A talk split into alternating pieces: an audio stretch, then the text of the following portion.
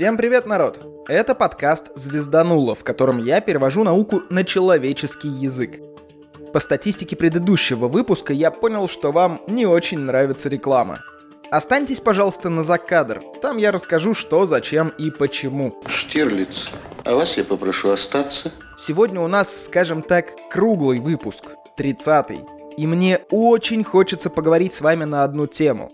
Сейчас я скажу несколько фактов, а вы попробуйте угадать. Это самая подходящая тема для нашего подкаста, его название и даже обложки. Наверное, к обложке этот выпуск больше всего относится. Выпуск перекликается с довольно яркой новостью последних дней. Кроме того, сегодня будет довольно простая тема. Прям очень. Ее вполне можно рассказать в духе первых выпусков подкаста. Легко, да, мягко, просто и непринужденно. Мне нравится. На этом подсказки у меня закончились. Догадались, про что выпуск будет? Привет, комета, как тебя зовут? Ау. Ладно, погнали. Помните, в течение последних нескольких дней проскочила новость про падение метеорита в Башкирии? Я как раз тут живу, но вообще этот товарищ много где засветился в прямом смысле слова. В общем, как его только не называли. И болит, и астероид, и метеорит, и падающая звезда. Давайте разберемся по-человечески. Можно расположить всю эту историю по размерам, орбитам, массам и так далее – но обычно людей интересует магия, загадывание желаний и всякое такое, так что давайте разберемся, что такое падающие звезды и потихоньку начнем от них плясать в разные стороны. В общем, явление, которое называют падающей звездой, это метеор. Да, метеор — это именно явление, а не сам Каменюка. Падающей звездой мы называем довольно слабые метеоры, которые светят не очень ярко и действительно похожи на звезды, которые решили попадать с неба. Я думаю, никому не надо объяснять, что происходит в этот момент. Я сгораю, свои атмосферы. Слишком сильно яркие метеоры мы называем болидами. Самый яркий болид светился заметно ярче Луны и был чуть-чуть тусклее солнышка. Как правило, болид входит в атмосферу Земли по касательной. Принято считать болидами любые метеоры, которые светятся ярче, чем Венера на нашем небосводе – но вообще-то официальной категории и даже понятия болид в Международном астрономическом союзе нет. В общем, понятно, да? Все, что сгорает в атмосфере нашего голубого шара – метеоры. Делятся на падающие звезды и болиды. Известны целые метеорные потоки. Лично мне повезло. Мой день рождения практически всегда так или иначе выпадает на пик интенсивности персеид – это один из самых интенсивных метеорных потоков, так что можно просто стоять ночью и любоваться звездопадом. Маме спасибо за такой подарок. Кроме персеид есть леониды, арианиды, пегасиды и еще около 700 потоков. Давайте я коротко скажу, что любая каменюка, которая пережила все вот это вот сгорание в атмосфере и долетела таки до поверхности Земли камнем, называется метеоритом. Тунгусский, Челябинский, вся вот эта вот история. Смотрите, чтобы не путали. То, что видели в это время в небе, скорее всего светилось как болид. И называть можно болидом, ну или суперболидом. А вот то, что уронилось на Землю или куда-нибудь еще, например, на Луну, метеорит. Метеориты делят на две категории. Микрометеориты — это тела от 10 микрометров до 2 миллиметров. И, собственно, метеориты — эти ребята размерами примерно от 2 мм до 30 метров. При столкновении метеорита с поверхностью образуются кратеры, как мы все в курсе. А что если я скажу, что предполагаемый самый большой метеоритный кратер находится в Антарктиде и имеет диаметр аж в 500 километров – до сих пор нет точной уверенности, что это именно кратер, который образовался после столкновения с метеоритом. Но если это так, то, скорее всего, это был именно тот метеорит, из-за которого мы видели динозавров только на картинках, ну и в парке юрского периода. Вообще считается, что в сутки на Землю падает 5-6 тонн метеоритов. Челябинский болид рассыпался на несколько осколков. В общем, с дна озера Чебаркуль подняли 654 килограмма, а самый крупный осколок весит около 500 килограмм, для справки.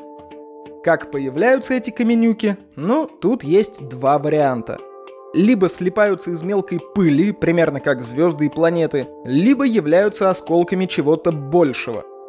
У меня в загашнике осталось два термина – астероид и комета.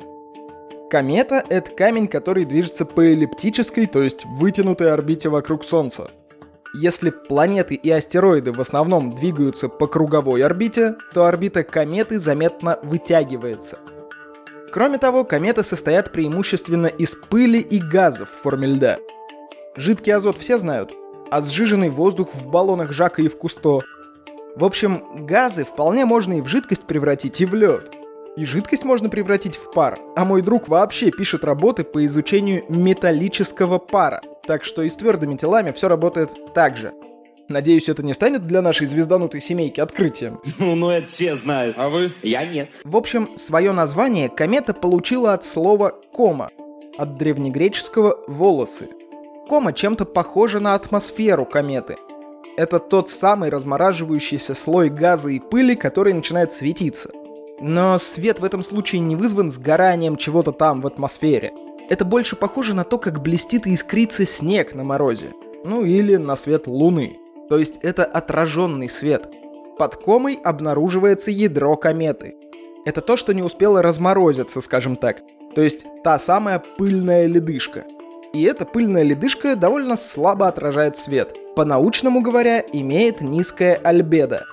В общей сложности ядро дает около 0,1% от всего свечения кометы. Ядро и кома образуют более-менее круглую голову кометы. Ну и у довольно больших комет наблюдается хвост. Мой настоящий собственный хвост? Ну, конечно. Хвост нашелся! Сова нашла хвост! Это, грубо говоря, разлетающаяся кома, то есть пылегазовое облако. Прикол в том, что хвост зависит не столько от орбиты кометы, сколько от солнечного ветра.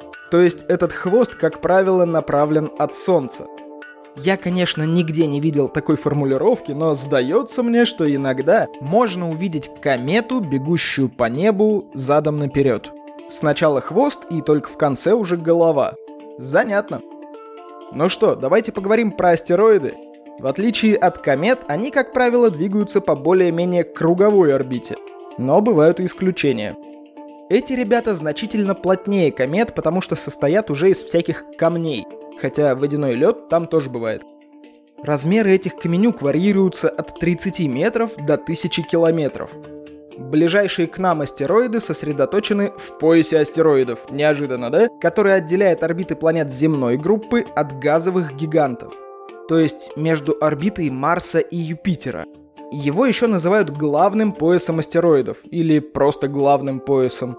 Ну и если есть главный пояс, то значит есть и не главный. Я помню, я покупал э, подарки на Новый год. Купил главный подарок любимой женщине, осталось купить три неглавных. Наверное, многие слышали про пояс Копейра.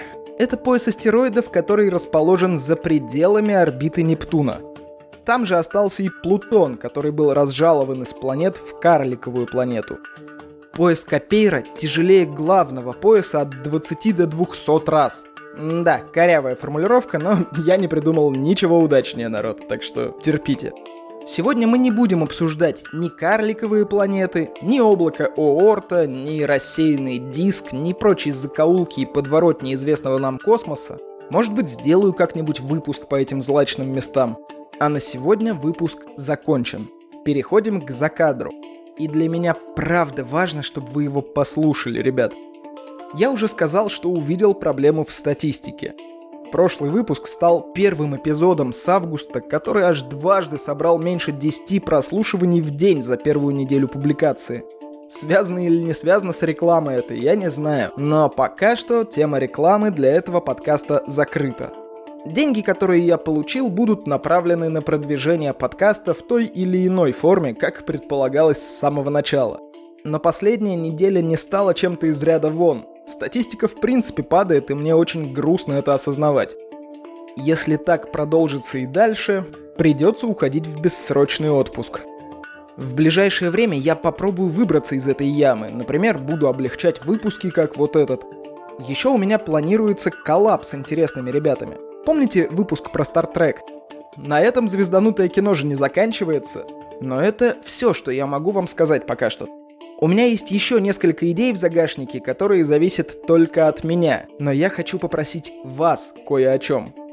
Подкасты — это довольно новый продукт, и людей, которые их слушают, мало. Пожалуйста, если у вас есть минутка-две, поставьте оценку в Apple, жмякните лайк ВКонтакте, оставьте отзывы на платформах и отправьте этот подкаст людям, которым он может быть интересен. Я хоть буду знать, что не в пустоту отправляю выпуски. Прошло, холод жжет груди Эй, земля, алоэ, Voyager один Выходи на связь, срочно выходи Наскитался в сласть по Млечному пути Да так и не сумел себе найти другой Если вы слушаете другие подкасты, тоже обязательно там отметьтесь. Это важно для авторов. Для меня лично это важнее донатов, хотя и донаты тоже штука приятная, чего уж. Так, ладно, у меня есть еще кое-что. Мы собрались с ребятами из разных подкастов и запилили новый прикольный проект. Он совсем не про науку, мы играем в своеобразное «Верю-не верю». Подкаст называется «Проводник чаю», и первый выпуск уже доступен на многих платформах. Пилотный выпуск веду я. Получилась классная 20-минутная история, но мы планируем расширяться и удлиняться – Заходите в гости и подписывайтесь. Ссылку я оставлю в описании. Насчет стрима с новостями история пока неоднозначная. Скорее всего, на этой неделе не будет ничего, потому что главную новость я уже заспойлерил в этом вот выпуске. А кроме этого рассказывать-то особо нечего. Но на всякий случай следите за обновлениями в группе ВКонтакте. А вот с чего наскребем. На этом все. С вами был Роман Юдаев. Услышимся в следующем выпуске.